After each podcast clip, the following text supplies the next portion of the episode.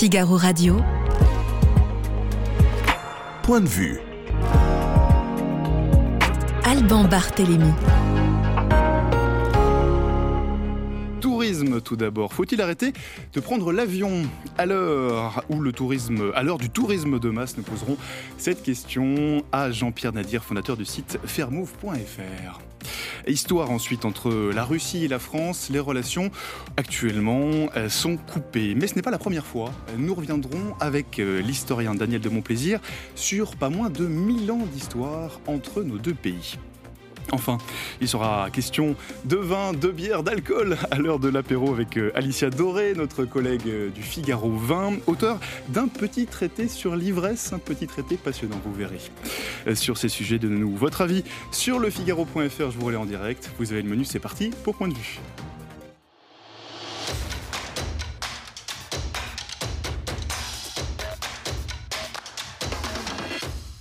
Bonjour Jean-Pierre Nadir. Bonjour Alban. Vous êtes, je l'ai dit, euh, entrepreneur, fondateur du site fairmove.fr. Alors cette semaine se tient euh, au Bourget le salon international de l'aéronautique. Le secteur de l'aviation se porte bien, visiblement. Euh, Airbus annonce 533 commandes d'avions, je crois que c'est un record.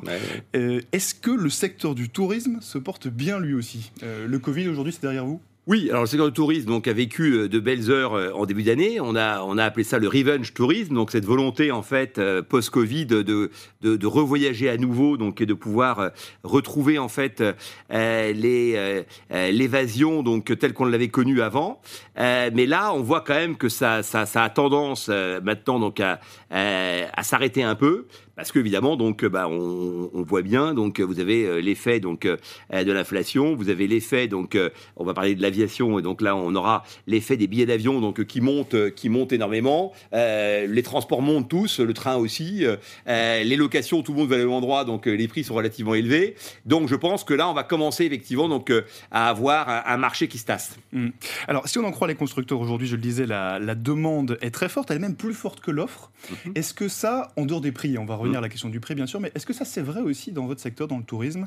Euh, Est-ce que vous avez concrètement trop de demandes euh, aujourd'hui? Non, non, non. L'aérien, c'est très particulier parce qu'en en fait, ils répondent à un défi mondial. Et donc, en fait, c'est- tous les enjeux. Aujourd'hui, effectivement, sur la consommation donc des Français qui, euh, qui voyagent, euh, il y a plutôt, effectivement, donc, une petite baisse en nombre de voyageurs. Et par contre, il y a des paniers moyens qui montent, ce qui explique que le chiffre d'affaires est en hausse. Hmm. Alors avec fairmove.fr, vous défendez un tourisme respectueux de l'environnement. Au salon du Bourget, au salon international de l'aéronautique, euh, Emmanuel Macron a été interrogé justement sur la question de l'avion vert, sur la question de l'écologie. Je vous propose d'écouter ce que ce qu'a répondu le chef de l'État. Moi, je suis pour la sobriété raisonnable et transparente. Il faut que chacun voit ce que les autres font. Parce qu'on adhère plus facilement à des efforts quand chacun fait sa part et qu'on voit ce que le- ce que l'autre fait. Mais après, il faut à côté de ça avoir une vraie stratégie industrielle d'innovation et de transformation. C'était Emmanuel Macron au Bourget. Jean-Pierre Nadir, est-ce qu'on peut parler de, sobriété quand on parle de tourisme? Bah oui, on peut parler de sobriété, on peut parler même effectivement donc euh, de frugalité. Donc euh, moi je pense que le tourisme doit se réinventer. Je pense que le tourisme donc euh, tel qu'on l'a vécu donc pré-Covid et qu'on l'a- connu pendant des années est un tourisme qui a atteint un petit peu ses limites. C'est quoi ce tourisme? C'est un tourisme qui est animé par les prix qui passe son temps effectivement donc à mettre en avant donc des réductions, donc qui tue un peu l'offre uniquement pour effectivement donc parler parler du prix et qui maintenant on est même arrivé donc à parler que de réduction, moins 50%, moins 70%. Et donc quand un marketing d'un sectoriel n'est animé que par les prix, ça veut dire effectivement qu'il est presque qu'il est presque mort. Et en plus, ça veut dire quoi? Ça veut dire qu'on détruit les marges et que donc on laisse pas de marge de manœuvre pour investir. Et le tourisme responsable, c'est exactement à l'inverse de ça. C'est investir dans la durabilité, c'est investir donc euh, dans, dans les individus, c'est investir dans le produit pour récupérer progressivement effectivement ces investissements sur les coûts d'exploitation et permettre au plus grand nombre d'en bénéficier, à commencer par la planète. Et alors, euh, quand on parle de, justement de jouer sur les prix, ça c'est ce que vous, vous faisiez avec bien d'autres, euh, évidemment dans les années 2000 notamment. Vous aviez lancé Easy Voyage, c'est Exact, un comparateur de prix qui marchait très bien. ouais, que je suis en rédemption, mon Euh, cher ouais. Alban. Euh, Concrètement, aujourd'hui, on- si je vous entends bien, euh, on atteint les limites de ce modèle, de ce modèle de tourisme par le prix, de ce ce modèle Oui, de le- tourisme de masse Oui, et surtout, on a atteint la- les limites du modèle industriel, qui était plutôt un tourisme de prédation. C'est-à-dire que quelque part, Welbeck l'avait bien défini dans la plateforme, le tourisme, en fait, c'est un peu nourri, il faut bien le dire, de la misère du monde. C'est-à-dire qu'on a exploité des situations, on payait mal les gens et on baissait toujours les prix. Donc, quand on vend la semaine en Tunisie à 330 euros, c'est mécaniquement et structurellement impossible. Et donc, à un moment donné, quand vous faites ça, bah, ça veut dire qu'il y a des gens qui en pâtissent, euh, à l'évidence. Et en même temps, on fait vivre aussi euh, des Mais gens sur place. À 330, non. À 500, oui. C'est-à-dire que, grosso modo, il y a une variable d'ajustement. Et ce qui est important maintenant, c'est de faire du tourisme une variable d'apaisement du monde. Voilà. Et donc, c'est ce nouveau tourisme, puisque vous posiez la question, c'est quoi la différence? La différence, c'est de passer d'un tourisme qui a été parfois de prédation à un tourisme de redistribution.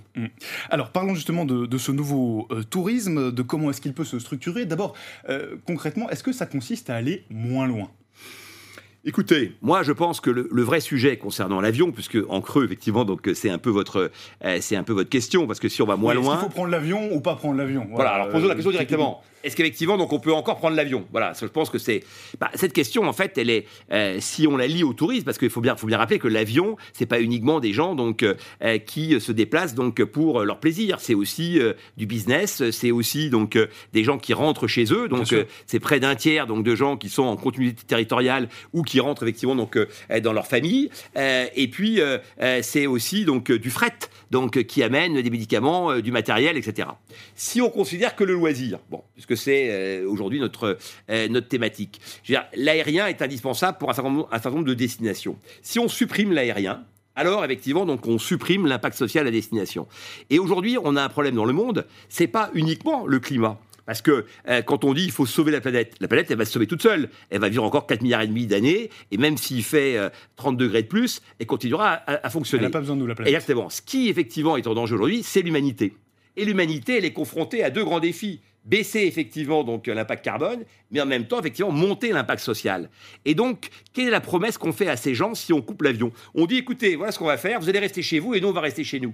Moi, j'ai voyagé uniquement en France et économiquement, bah, vous allez vous débrouiller. Parce que pourquoi Ils vont se débrouiller? Parce qu'aujourd'hui, l'agriculture, c'est moins 40% d'emplois dans le monde depuis, effectivement, donc que 30 ans.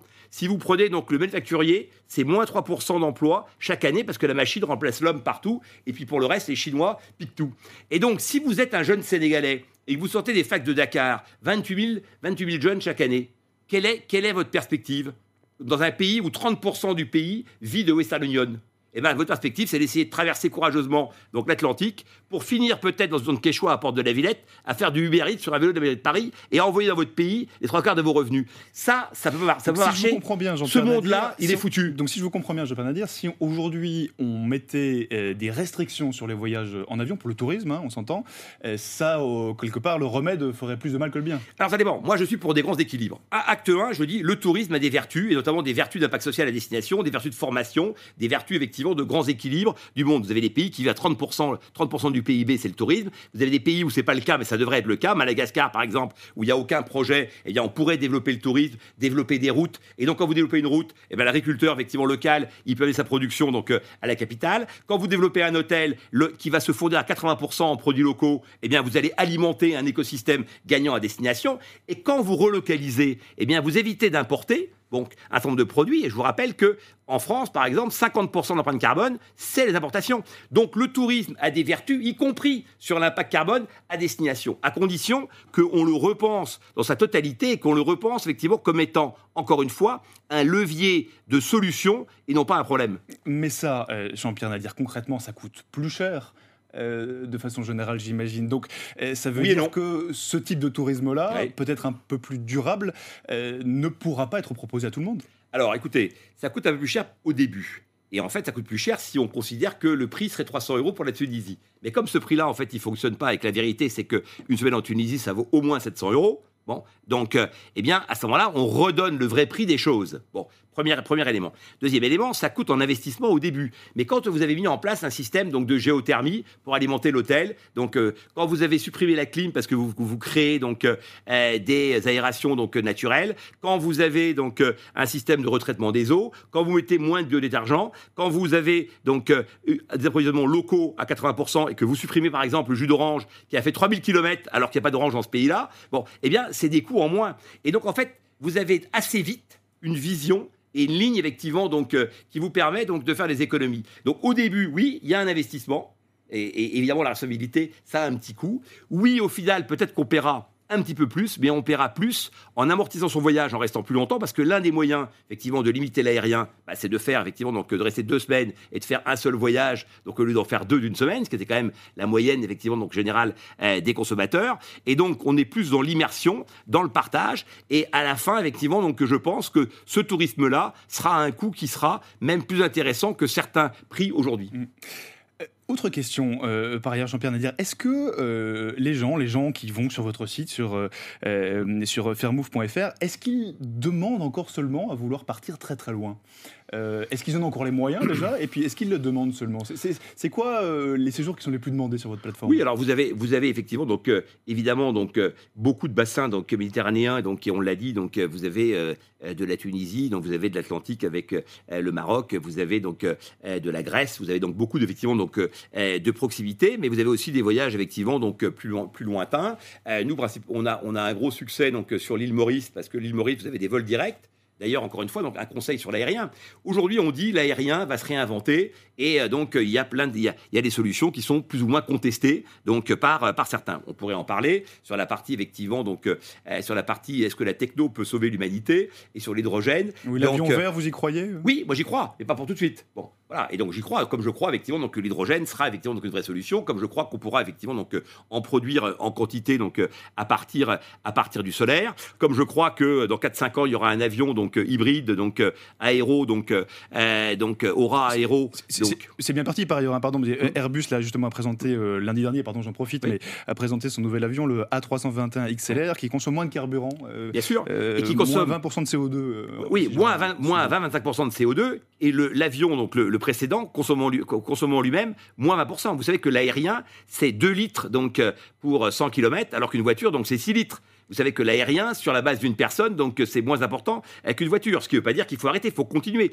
Comment ça s'améliore petit à petit ben, Ça s'améliore nettement, parce que si vous voulez, si on se projette dans les recommandations du GIEC, donc moins 35% donc, euh, à horizon donc 2030. Bon. Ces moins 35%, comment on peut les faire tout de suite? Premier élément, favoriser les vols directs. Les vols directs, c'est 15% d'empreinte carbone en moins, puisque vous n'avez pas deux fois de roulage, deux fois de décollage et d'atterrissage.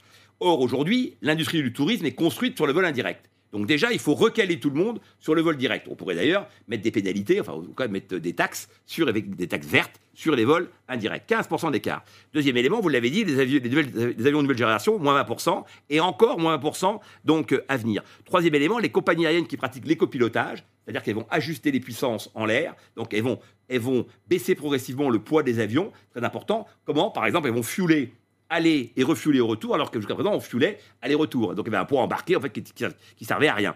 Et donc il y a plein de mesures malignes qui, là encore, font un écart de 10%. Et puis vous avez, le dernier sujet, qui sont les biocarburants sur lesquels aujourd'hui on ne sait pas en produire en quantité, on le sait bien, ils sont trop plus chers, mais ces biocarburants donc, euh, et le e-fuel sont en train d'avancer. Aujourd'hui, donc, euh, on a beaucoup d'espoir, par exemple, sur les biocarburants à partir de microalgues. Donc, euh, il y a des investissements qui sont faits sur le sujet en question. On sait cultiver les microalgues, donc on saura en produire en quantité. Et donc, on a beaucoup de perspectives, mais il y a tout de suite des mesures simples à prendre. Il faut bien rappeler que le tourisme responsable, c'est avant tout des touristes responsabilisés et qui prennent les bonnes décisions. Alors en parlant de tourisme euh, responsable, Olivier Grégoire, ministre délégué en charge du tourisme, annonçait ce week-end un plan national pour lutter contre le surtourisme. Alors si j'ai bien compris, le surtourisme, euh, ce qu'elle entend par là, c'est le, fléau des pics de fréquentation, hein, concrètement les, euh, les grandes places de Rome qui sont surbondées de, gens au même moment, les mêmes week-ends, les mêmes jours. Elle parle, la ministre, d'essayer de, de prendre des mesures pour mieux gérer les flux de touristes en France. Est-ce que pour vous c'est une bonne idée? Oui, moi je pense qu'effectivement, donc ils ont fait, ils ont, ils ont fait un effet d'annonce très fort pour finalement des petites mesurettes. Donc euh, il y a dix mesures qui consistent principalement donc euh, à, étudier donc euh, les flux. Enfin les flux on les connaît déjà. Donc et on sait que le Mont Saint-Michel effectivement donc en pleine saison donc c'est c'est inaccessible, que Saint-Tropez c'est inaccessible, etc., etc. Donc en France il y a dix sites qui sont qui sont en surtourisme ou 15 peut-être. Donc et après vous avez tout un pan du territoire effectivement donc qui attend des touristes lui et qui les voit pas. Et donc, ce qu'il faut, c'est évidemment, donc, c'est plusieurs choses. C'est un, donc réenchanter les territoires, donc être capable de rendre désirables des zones qui l'étaient moins. premier, premier, premier élément. Deuxièmement, il faut arriver donc à gérer les flux. Et pour gérer les flux, eh bien, il faut essayer effectivement donc euh, de faire, de, de, de faire du prédictif sur les horaires et d'inciter les gens à aller à des horaires différents les uns des autres. Cas concret, la plupart des sites, vous, allez, vous arrivez entre à l'heure du déjeuner, vous voyez des bus devant les restaurants, tout le monde déjeune en même temps. Et donc, et les gens repartent en même temps. Et eh ben moi, je pense qu'effectivement, donc ça, il faut euh, mettre en place des solutions. Je pense que ce qui a été fait dans les calanques, donc de Marseille, avec un tourisme effectivement donc euh, dit de jauge, c'est un bon, un bon format parce qu'on peut effectivement à ce moment-là beaucoup mieux gérer les flux. Cas concret, moi, j'irais bien donc euh, au Louvre en nocturne. Donc, si j'ai une expérience différente, qui pourrait être d'ailleurs une expérience sans selfie, puisque rappelons le fléau du selfie dans le ah, monde. encore un autre voilà, dans le monde du tourisme. Une émission dessus. Bien sûr. Mais je veux dire qu'il y a, y, a, y a beaucoup d'idées à avoir pour en fait effectivement donc gérer, gérer les flux. Maintenant, il est certain que les touristes étrangers voudront toujours aller au Mont Saint-Michel, voudront voir effectivement donc la Tour Eiffel, et donc ça, il faut mettre en avant effectivement donc aussi le hors saison, c'est que tout le monde veut aller au même endroit au même moment, quasiment donc à la même heure. Et donc c'est là que les projets du tourisme ont un impact important. Et puis, il faut aussi expliquer aux gens que parfois, il est de leur responsabilité d'éviter tel ou tel endroit parce que effectivement donc euh, il est euh, il est en surtension. Donc on en revient à cette idée de responsabiliser les touristes euh, également, sans oublier bien sûr la, question du prix, mais vous le disiez tout à l'heure, qui reste également évidemment le problème numéro un. Merci en tout cas Jean-Pierre Nadir. Je rappelle que vous êtes le fondateur de fairmove.fr. Merci de nous avoir donné votre avis tranché, votre point de vue sur l'émission avait le point de vue. Exactement sur le sujet du tourisme et de l'écologie. Merci encore. Merci à vous. Figaro Radio. Point de vue. Alban Barthélémy. Nous allons poser la question de la relation spéciale entre la France et la Russie en compagnie de Daniel de Montplaisir. Bonjour. Bonjour. Euh, vous êtes euh, historien, auteur de ce livre. Ça s'appelle euh, France-Russie, la grande histoire et c'est publié aux éditions Mareuil. alors, Daniel de Montplaisir, depuis plus d'un an, la guerre en Ukraine fait rage, bien sûr, personne ne peut y échapper. Ce n'est pas la première fois, c'est la première chose qui m'a frappé en lisant votre livre, ce n'est pas la première fois que la France est en froid avec la Russie. Alors, la France est en froid, est en chaud, est en tiède et quelquefois en conflit.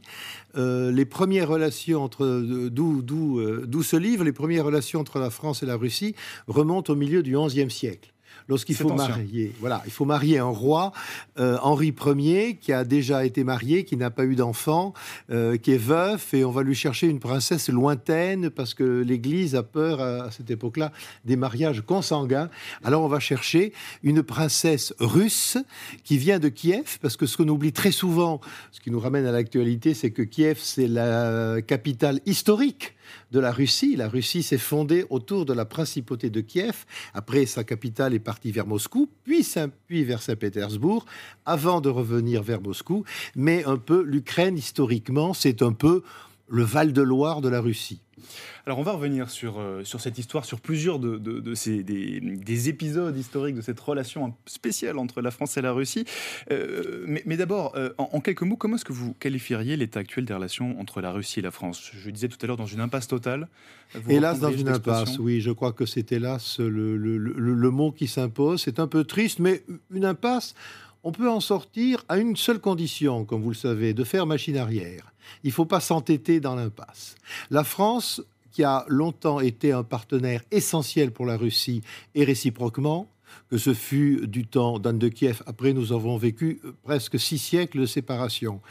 Ensuite, c'est Henri IV qui s'est intéressé à ce grand et immense empire méconnu puis Louis XIII, puis Louis XIV, et avec, au moment de la mort de Louis XIV, ce voyage extraordinaire de Pierre le Grand, le tsar, qui vient passer plusieurs semaines en France et à Paris pour découvrir ce royaume de l'Ouest qui le fascine, et avec une, admiration particulière qu'avait euh, Pierre le Grand pour le duc de Richelieu, euh, le, le cardinal, pardon, le cardinal de Richelieu, dont il a dit il aurait fait un merveilleux Premier ministre de Russie. Après, les choses, effectivement, euh, se gâtent. Entre Louis XV et Catherine II, ça ne se passe pas bien. La révolution arrive, les Russes prennent très mal la révolution française. Ça, ça, s'arrange avec la Restauration. Ça se dégrade avec la monarchie de Juillet. Ça se dégrade avec Napoléon III. Et puis après, il y a la grande époque de l'Alliance, quand l'Allemagne fait peur à la France et qu'elle fait peur également à la Russie et qu'avec Alexandre III et Nicolas II, elles construisent cette alliance sans laquelle la guerre de 14 aurait sûrement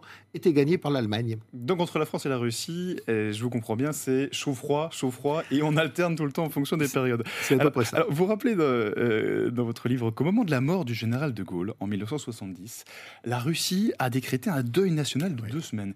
Il était respecté à ce point-là, le général de Gaulle, en Russie la, la, Russie avait une grande admiration pour le général de Gaulle pour plusieurs raisons. Alors d'abord, il y a l'homme de juin 40 la Russie avait quand même passé, Staline avait passé un pacte avec Hitler parce que Staline euh, avait considéré qu'il ne pouvait pas faire confiance aux puissances de l'Ouest pour résister à l'Allemagne hitlérienne.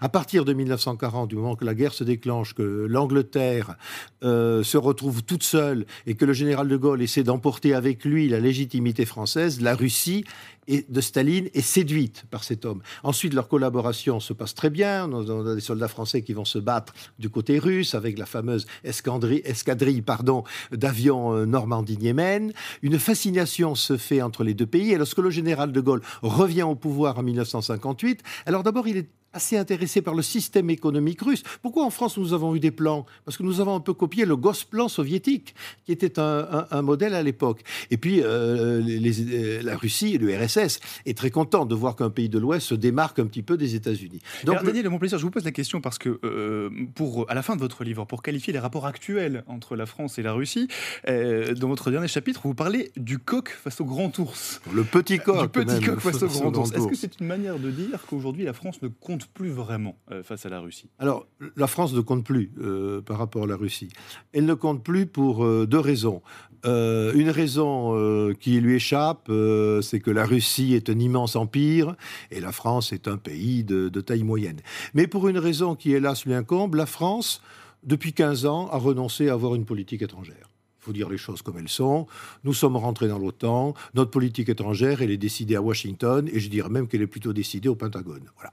Donc à partir de là, la France n'a plus vis-à-vis de la Russie de crédibilité. Emmanuel Macron, il faut lui rendre de justice avant le déclenchement de la guerre en Ukraine. A tenté tout ce qu'il pouvait pour essayer de jouer les médiateurs, mais euh, comme Staline disait à propos du pape, euh, le pape, combien de divisions? Aujourd'hui, Poutine est en train de dire, oui, mais vous, France, quelle est votre autonomie de parole, vu que de toute façon, tout se décide pour votre politique, non pas à Paris, mais à Washington? Daniel Montplaisir, euh, vous dites que la France n'a plus de politique étrangère. Vous parlez d'Emmanuel Macron, qui a tout de même essayé d'aller parlementer avec, Vladimir Poutine avant le déclenchement de, la guerre en Ukraine. En 2017, euh, on se rappelle qu'Emmanuel Macron avait tout de même invité Vladimir Poutine en grande pompe à Versailles. Tout à fait. Et vous rappelez dans votre livre que ce n'est pas la première fois qu'on accueillait en grande pompe en France des dirigeants russes. Oh, mais c'est arrivé plusieurs fois. Je citais tout à l'heure Pierre le Grand, mais ça a été vrai évidemment du tsar Alexandre en 1814, qui est considéré un peu comme un libérateur après euh, euh, la France napoléonienne. Euh, c'est vrai du tsar Nicolas II. Et puis après également, après la, après la, révolution russe et l'Union soviétique, il y a eu un échange. je, n'ai plus les chiffres en tête, mais un homme comme Jacques Chirac, Valéry Giscard d'Estaing ont fait en Russie et les dirigeants russes en France un, nombre considérable de, de, voyages. Vous savez, les, deux pays se comportaient un petit peu comme deux étendoirs face à face, euh, brandissant leur, euh, leur drapeau pour manifester à la fois leur euh, particularité, mais le besoin également de se comprendre et de s'allier. En parlant d'essayer de se comprendre, euh, Vladimir Poutine, euh, il se décrit souvent en héritier de la Grande Russie. Euh, alors il a beaucoup de façons différentes de, l'évoquer, beaucoup d'expressions différentes, mais c'est un peu l'idée qui ressort. Il y a cette idée de la grandeur perdue aujourd'hui en Russie. Est-ce que c'est d'une grandeur qu'il faudrait retrouver? D'où est-ce que ça vient cette idée de grandeur perdue? Alors c'est hélas le contresens qu'a fait l'Occident à la chute de l'Union soviétique et du Parti communiste qui gérait ce pays pour les Russes, pour les élites russes, mais pas seulement pour les élites russes, également pour le peuple russe, la chute de l'Union soviétique, c'est la libération de la Russie. C'est le retour à la grande Russie, je dirais presque à la sainte Russie. Les Occidentaux on fait un terrible contresens. On a cru que c'était l'affaiblissement de la Russie. Pas du tout. Et le fait que les Occidentaux, notamment les présidents américains successifs, qui ont rappelé que désormais la Russie était une puissance moyenne, ça a énormément irrité, agacé euh, l'âme russe qui rêve en se débarrassant du communisme, de revenir, de redevenir, pardon, une grande puissance mondiale. En même temps, elle n'est pas exactement en train d'en prendre le chemin, euh, Daniel de Montplaisir, aujourd'hui. Est-ce qu'elle n'est pas en train de s'isoler, la Russie? Alors, elle est, en train de s'isoler. Alors, d'abord, sur le plan militaire, évidemment, la campagne est, un quasi-échec. Euh, l'armée russe, elle n'est jamais prête. Elle n'était pas prête contre Napoléon, contre Napoléon III, elle n'était pas prête contre Hitler, elle n'était pas prête en 1914. Mais c'est pas son premier échec ou semi-échec? Ah là là, militairement, euh, euh, la, Russie souvent manque effectivement de, ce dynamisme d'impulsion au début d'une guerre. En même temps, il ne faut pas souhaiter des guerres pour autant. ensuite, elle se rattrape. Mais il y a aussi quelque chose sur le plan strictement militaire. Le soldat russe il est très bon quand il défend la plaine russe. Il est très mauvais quand il s'agit d'aller faire des conquêtes à l'extérieur. Et, on assiste en Ukraine ce qu'on a assisté en 1978 contre l'Afghanistan.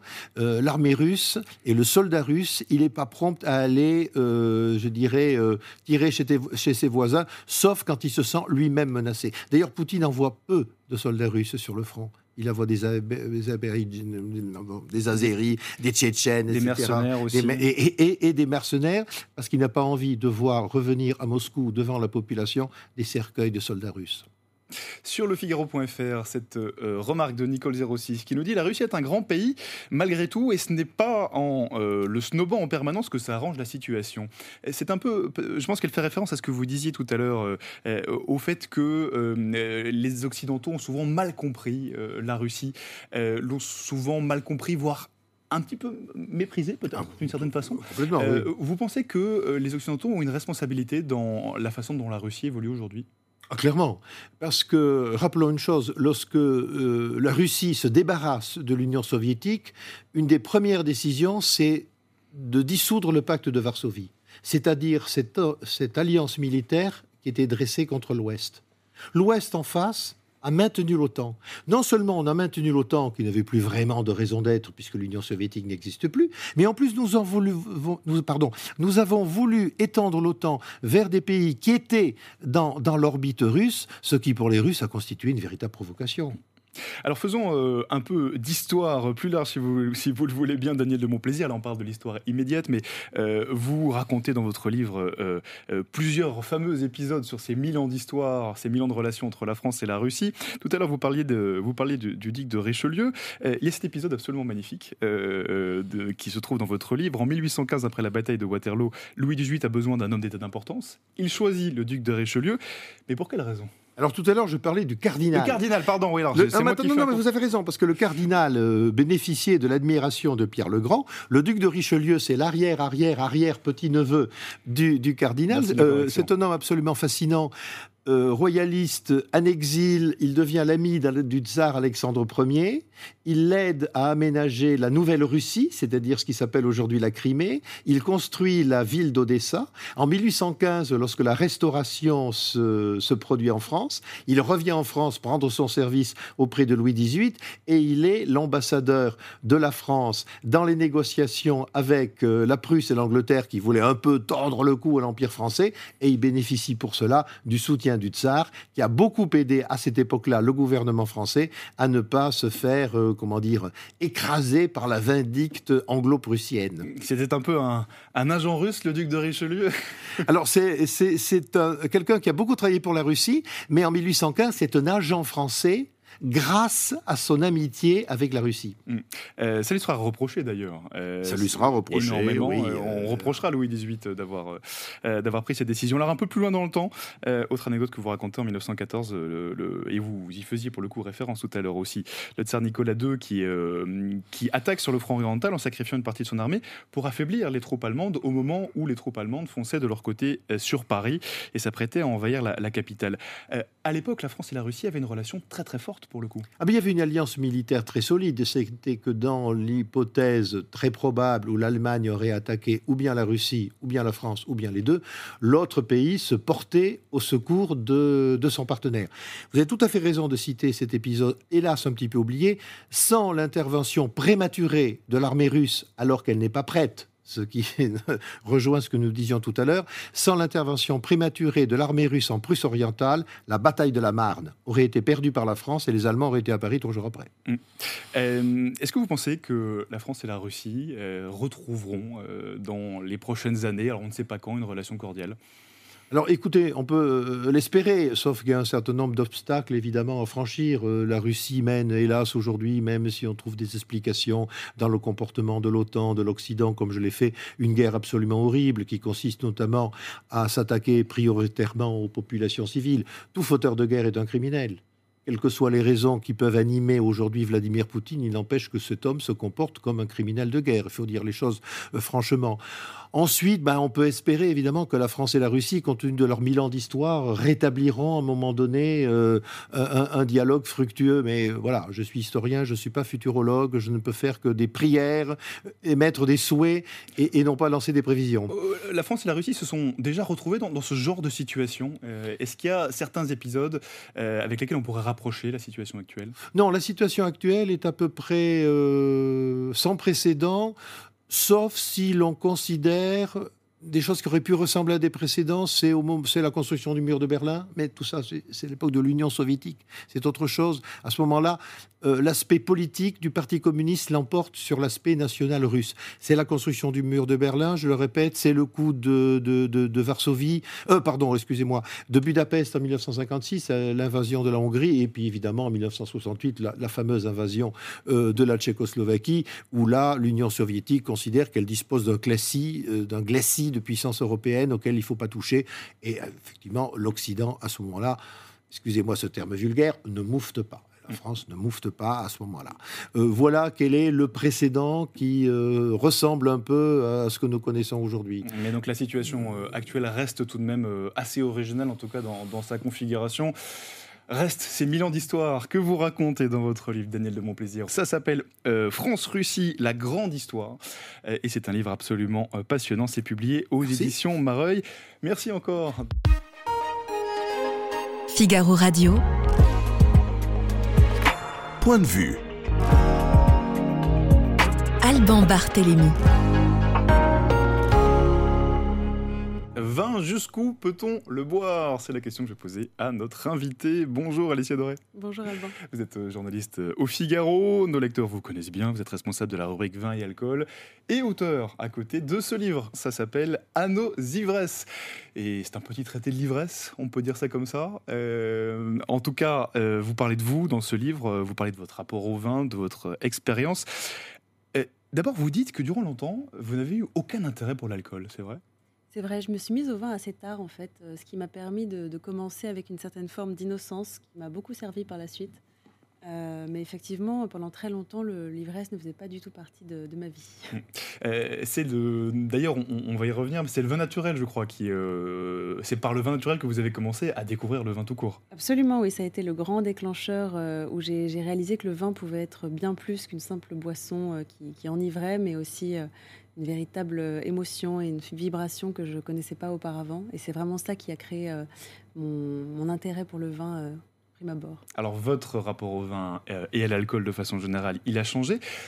au niveau de la société, notre rapport à l'alcool, il a beaucoup évolué aussi? Il a beaucoup évolué en l'espace de quelques générations finalement, parce que même la génération qui m'a précédée n'avait pas du tout le même rapport au vin et à l'ivresse. Euh, notre rapport à l'alcool s'est euh, modifié dans le sens où aujourd'hui on est quand même euh, on fait davantage l'éloge de la sobriété que l'éloge de, l'ivresse et de la consommation. Et on est dans, dans, un, dans, une société qui est beaucoup plus contrôlée peut-être beaucoup plus hygiéniste. Euh, donc notre rapport a changé puisque aujourd'hui on essaye de boire moins mais mieux. Enfin, on nous serine aussi des messages euh, dans ce sens-là. Vous parlez des artistes notamment, des artistes qui, qui se retrouvaient sous sur scène. À une époque c'était très cool, passez-moi l'expression. Aujourd'hui plus du tout. Oui, en fait pendant très longtemps, que ce soit en littérature ou même dans, dans, dans l'art ou, ou, au cinéma ou dans tous les domaines artistiques, en fait le, on voyait les les excès des artistes comme une forme de subversion absolue euh, et qui était plus ou moins euh, vénérée ou en tout cas encouragée. Aujourd'hui, on voit que les artistes qui, qui, qui assument de boire ne font plus du tout recette. Mm. Alors vous, Alicia Doré, vous refusez de faire le choix justement entre la sobriété, enfin vous refusez de faire ce choix de la sobriété radicale, vous, vous aimez le vin, vous l'avez découvert. en même temps, votre livre, ce n'est pas non plus un encouragement à la débauche totale. Non, non, absolument pas. Justement, ce que j'essaye de montrer, c'est que on nous pousse toujours à faire des choix très radicaux aujourd'hui dans la société, et je pense qu'il existe, sans, euh, sans vouloir être dans une forme de compromission permanente, mais je pense que, en tout cas, sur le sujet de l'ivresse, ce qui est important, c'est de se dire que on n'est pas parfait et que peut-être qu'il va y avoir des excès ou peut-être que parfois il va falloir qu'on passe par des périodes où on ne boit absolument pas. Mais faire un choix radical, je trouve ça dommage euh, quand on voit ce ce qu'une ivresse légère peut apporter en termes de connaissance de soi. Mmh. Euh, vous rappelez dans votre livre que euh, l'alcool est plus ou moins bien toléré euh, en fonction de l'endroit où on le boit, en fonction de l'heure aussi de la journée. Oui, oui. En fait, quand on déguste beaucoup de vin et qu'on est en contact permanent avec le vin, on réalise qu'on le métabolise de façon très différente selon effectivement le sexe, l'heure de la journée, le type d'alcool également. donc un même vin ne va pas avoir le même effet sur, sur différentes personnes et même sur soi en fonction du contexte. C'est vrai aussi dans toutes les cultures, ça, euh, parce que vous avez aussi pas mal voyagé. Euh, et euh, vous racontez dans votre livre, c'est la façon que vous avez parfois de vous mettre juste à la terrasse d'un café et d'observer les gens boire autour de vous, d'observer un petit peu l'ambiance. Est-ce que ce, rapport à l'alcool, aux heures où on peut le boire ou pas le boire, en tout cas aux heures où c'est socialement ou pas accepté, est-ce que ça c'est pareil dans tous les autres pays que vous avez visités? Alors il y a je pense que le, boire le matin est plus ou moins banni de façon universelle, peut-être pour des raisons de, toute bête de, labeur où les gens ont besoin d'aller au travail euh, le matin. Et ça, c'était pas le cas auparavant, puisqu'au contraire, on encourageait les, travailleurs et les ouvriers à boire un peu le matin euh, avant d'aller au travail pour se donner du cœur à l'ouvrage. Mais ce que j'ai pu observer, euh, et ce que je dis, c'est sur la quatrième de couverture de mon livre, c'est que l'ivresse, et en tout cas le rapport à l'alcool, est un miroir de la société et aussi la façon de le consommer. Et j'ai pu observer pendant tous mes voyages que, que, c'était le cas. C'est-à-dire que la façon euh, dont, dont, les gens consomment l'alcool est vraiment euh, un révélateur de énormément de traits de caractère, ou en tout cas de, de, de d'us et coutumes d'une population. Alors typiquement, euh, je ne pourrais pas vous, montrer les, images, mais vous les avez sûrement vues. Emmanuel Macron buvant une bière cul sec face caméra après la finale du rugby du top 14 dans les vestiaires, ça renvoie quoi comme image ça? Bah, Je pense que ça, ça renvoie à une forme de bienveillance et de. Je, pense que malgré le fait qu'on soit dans une société un peu hygiéniste, on, apprécie le fait que les hommes politiques soient, soient un petit peu pas vulnérables, mais qu'en tout cas qu'ils puissent montrer un, côté, bon vivant. Et Emmanuel Macron a été élu euh, personnalité du vin, je crois que c'était l'année dernière par la revue du vin de France. Euh, il, assume de, boire un verre de vin par jour et peut-être, je crois, un whisky de temps à autre. Donc, euh, je, pense que lui n'a pas fait de choix euh, radical pour le mm. coup. Il a beaucoup été critiqué pour avoir justement bu comme ça une bière cul sec. c'est pas exactement la dégustation de boire une bière cul sec dans un vestiaire, on est d'accord. C'est vrai. En même temps, on adore critiquer les politiques. Quand, on remonte un petit peu dans l'histoire, Chirac était très critiqué parce qu'on disait qu'il ne connaissait pas le vin et qu'il buvait que de la bière. certains, certains présidents qui nous encourager à boire du lait davantage que du vin ont été aussi vertement critiqués. Donc je pense que c'est un petit jeu, euh, un petit, euh, un petit, un petit jeu national qu'on aime mm. beaucoup euh, pratiquer. Alors du reste, vous soulignez, Alessia Doré, que les hommes et les femmes n'ont pas le même rapport à l'alcool. en gros, l'ivresse masculine est, plus tolérée que l'ivresse féminine, c'est ce que vous expliquez. Est-ce que c'est ça qui explique que beaucoup de femmes refusent de boire de l'alcool aujourd'hui Ou bien à l'inverse, on consomme beaucoup? Alors beaucoup de femmes font le choix de la sobriété aussi parce que je pense que les femmes ont intériorisé euh, une idée euh, qu'on entend depuis, notre plus jeune âge, à savoir que c'est pas beau une femme qui boit. Euh, et, un comportement féminin excessif sous l'effet de l'alcool va être bien moins, enfin, va être moins bien interprété que même comportement de la part d'un homme qui va être plus, plus toléré. Donc je pense que euh, c'est ce, cette peur de la honte et cette peur de la stigmatisation qui va mener beaucoup de femmes à arrêter complètement l'alcool. Oui, d'ailleurs, dans votre livre, vous, vous, soulignez que les principaux livres euh, qui encouragent à la sobriété sont écrits par des femmes. Oui, et majoritairement dans le monde anglo-saxon. Il y en a quelques-uns en français euh, qui ont très bien marché d'ailleurs et que, j'ai lu et, qui m'ont fait penser au moment de l'écriture de mon livre que peut-être je m'attaquais à un, sujet qui était déjà euh, passé, parce que finalement, est-ce qu'on sera encore autorisé à être ivre dans, dans, 10 ou 20 ans? Les choses changent très vite. oui, c'est ce que nous parle euh, sur le Figaro.fr Nicole06 qui nous dit c'est tous ces dictats, c'est insupportable. C'est vrai que des fois, il y a presque un peu une forme d'injonction à dire il faut boire, il ne faut pas boire. Euh. Oui, c'est ça qui est très paradoxal en fait, et c'est là où on est dans des, des, des injonctions contradictoires, c'est-à-dire que c'est suspect de ne pas boire, par exemple, à un dîner, et surtout quand on travaille dans le vin, c'est suspect de ne pas boire parce qu'on va tout de suite se dire elle a un problème, et en même temps, quelqu'un qui boira trop sera aussi stigmatisé. Donc finalement, c'est un entre-deux qui, je pense, euh, pousse beaucoup de gens à faire un, choix euh, extrêmement extrême, quoi, pour, euh, pour cesser avec avec ce paradoxe permanent. Vous vous penchez sur la question de l'ivresse, euh, c'est le titre de votre livre. Euh, vous soulignez que l'ivresse est une forme de, perte de contrôle qui est à la fois recherchée et redoutée. Euh, pour quelle raison? Pourquoi ce paradoxe? Parce que je pense qu'on a toujours peur d'aller trop loin, mais je, dis toujours qu'en fait, la, satisfaction court-termiste de, de, se contrôler, de ne pas boire, va être très valorisante sur le moment, mais que finalement, le fait de se laisser aller à une ivresse légère, alors bien entendu, il ne s'agit pas de, le faire dans l'excès, mais une ivresse légère va permettre de développer, je pense, une forme d'indulgence par rapport à soi et créer des rencontres aussi qui n'auraient pas pu avoir lieu dans, le contrôle absolu. C'est-à-dire que euh, on parlait des voyages, moi je le vois notamment à l'étranger, parfois ça permet d'avoir des conversations très longues euh, avec des gens qui parlent à peine notre langue, et on ne sait pas par quel miracle ça a pu se produire, mais dans un état de sobriété, ce seraient des gens qui seraient, dont on serait passé à côté. Je trouve ça très beau dans ce sens-là. Vous, vous expliquez d'ailleurs que pour vous, il y a différents types d'ivresse, euh, que les alcools ne provoquent pas tous le même type d'ivresse.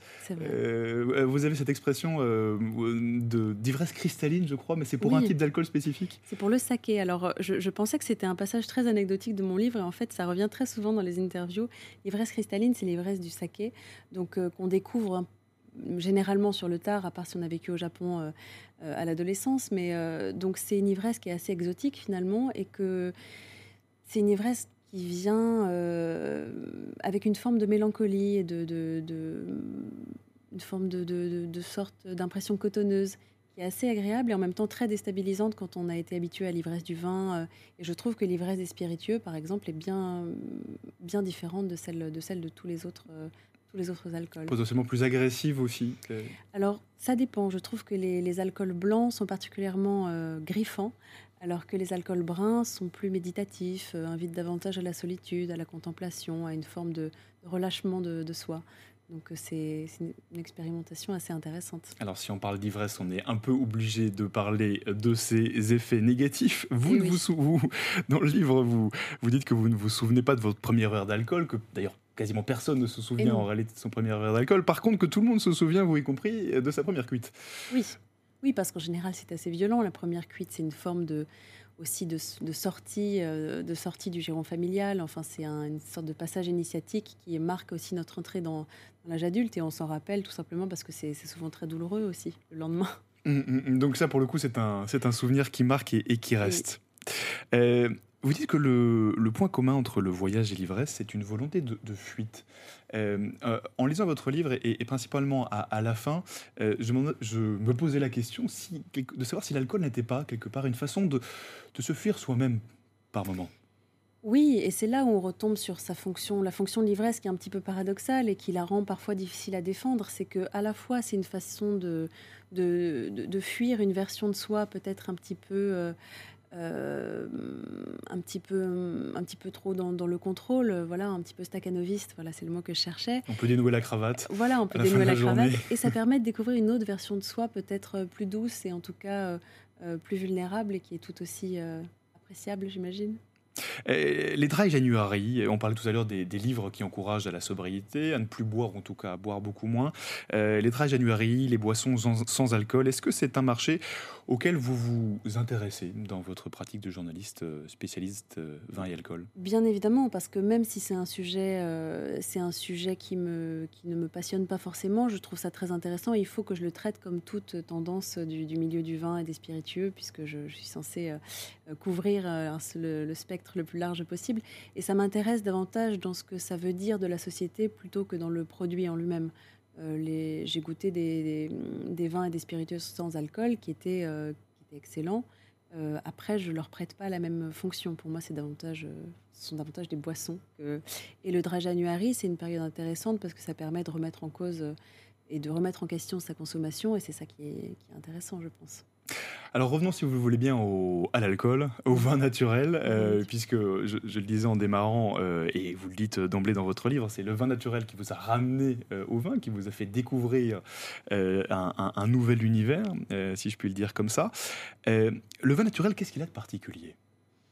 Le vin naturel a ce site particulier qu'il n'est il est pas du tout standardisé, c'est-à-dire qu'il il a une forme de fragilité euh, au sens propre, c'est-à-dire que c'est un vin qui est un petit peu plus, euh, voilà, un petit peu moins certain. On n'est pas certain de retrouver le même goût à chaque fois, et c'est un vin qui, au début, du début à la fin de la bouteille, ne va pas avoir euh, ni le même, le même nez, ni la même bouche, ni la même, même texture, et donc c'est ce qui le rend éminemment intéressant, c'est-à-dire que c'est un, un, un produit très vivant, et c'est ça qui, et je trouve qu'en en le mettant dans son corps, on se sent aussi, aussi beaucoup plus vivant l'impression.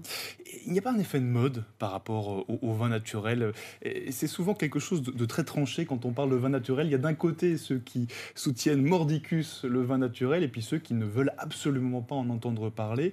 Euh, est-ce que c'est pas juste un effet de mode le vin naturel? Alors on pourrait dire que c'est un effet de mode, si, euh, mais ce serait être un peu à, courte vue parce qu'en fait le vin naturel euh, remonte à bien avant, bah, bien avant la chimie, donc bien avant bien avant le, milieu du XXe siècle. avant, c'était du vin tout court. avant, c'était du vin tout court, voilà. Donc en fait, on est revenu à ces pratiques-là, et il ne faut pas oublier que vraiment les, les, les, grandes icônes du vin naturel euh, ont résisté à la chimie dans les années 70, et ce, ce sont eux aujourd'hui qui détiennent pour moi en tout cas, la, véritable maîtrise des vins naturels. Et, certains jeunes s'y mettent avec beaucoup de talent, certains avec un peu moins, ils apprendront sans doute avec les années. Mais lorsqu'on parle d'effet de mode, ça me fait toujours un peu rire parce qu'on regarde uniquement euh, par le, petit la lorgnette. Enfin, je veux dire, c'est pas, euh, pas quelque chose qui est né euh, rive, rive droite dans, dans, des bars. Euh, voilà, ça remonte à bien avant ça. Bien sûr, et même si aujourd'hui on, l'appelle le, vin naturel, alors euh, vous, vous le décrivez brièvement dans votre livre, mais que ce soit avec le vin naturel ou avec tous les types de vins, il y a aujourd'hui tout un vocabulaire savant pour en parler, une façon un petit peu d'habiller le langage. là, pour le coup, on est un peu plus dans le domaine de la mode tout de même. Oui, alors le, jargon par rapport au vin a plus ou moins toujours existé. Il, est né plus ou moins avec la critique gastronomique et euh, il, euh, il est devenu très élitiste dans, le milieu de la sommellerie, des œnologues, euh, et complètement abscon pour le, commun des mortels. Et en fait, ce qu'on constate, c'est que en, rejetant ce monde-là, le monde du vin naturel est tombé dans un autre travers, c'est-à-dire développer son propre jargon, qui est tout aussi incompréhensible. Mmh. Et qu'est-ce qu'il y a comme par exemple comme, comme jargon typiquement qui serait incompréhensible pour le profane? Oh, je ne sais pas si j'ai des exemples précis, mais par exemple, euh, alors ça va paraître très, très bateau pour les gens qui connaissent le vin nature, mais parler de, vol, parler de souris, parler de, de oui enfin tous les défauts en tout cas du vin nature de Brett euh, oui effectivement vous m'avez déjà perdu. Voilà. Alors que ceux qui boivent du vin nature voient exactement ce que je veux dire. Euh, Alicia Doré une dernière question. Euh, en, commençant cette cette interview on, avait justement le, cette personne qui, qui nous parlait qui parlait de l'évolution des vins du fait que les vins étaient de plus en plus chargés en alcool à cause du climat tout simplement. Euh, est-ce que les alcools aujourd'hui, vous les voyez évoluer? Euh, Vous les observez en tant que journaliste, c'est votre pratique euh, quasi quotidienne si j'ose dire. Est-ce que vous voyez des grandes évolutions dans les alcools? Oui, alors je parle plus dans le vin, vu que moi je suis quand même davantage tournée vers le, vers le vin. là, on peut parler d'un effet de mode, c'est-à-dire qu'il y a eu toute l'ère par cœur durant laquelle on, on, aimait les vins très opulents, très charpentés, très boisés. Là, aujourd'hui, on va vers des vins beaucoup plus délicats, beaucoup plus digestes, alors peut-être euh, plus fort en alcool pour certains, mais euh, avec davantage de fraîcheur et de, finesse qui font que en fait c'est beaucoup plus euh, acceptable, je dirais, pour le, corps. Donc, si je devais noter une grande tendance, ce serait voilà, une tendance à davantage de légèreté, paradoxalement, au nombre de, au volume d'alcool qui augmente. Eh bien, merci beaucoup, Alicia Doré. Je rappelle que vous êtes euh, la responsable éditoriale du Figaro 20. On peut lire, bien sûr, vos, articles, vos classements euh, dans les pages du Figaro, dans les colonnes du Figaro et sur le Figaro.fr. Et puis, je rappelle le titre de votre livre. Ça s'appelle À nos ivresses. Euh, sous-titre Chaque verre est une, est une première fois. C'est vous qu'on voit sur la couverture. Et on peut, bien sûr, retrouver ce livre dans toutes les bonnes librairies. Merci encore d'être venu nous parler de vos ivresses et de votre livre. Merci. Merci.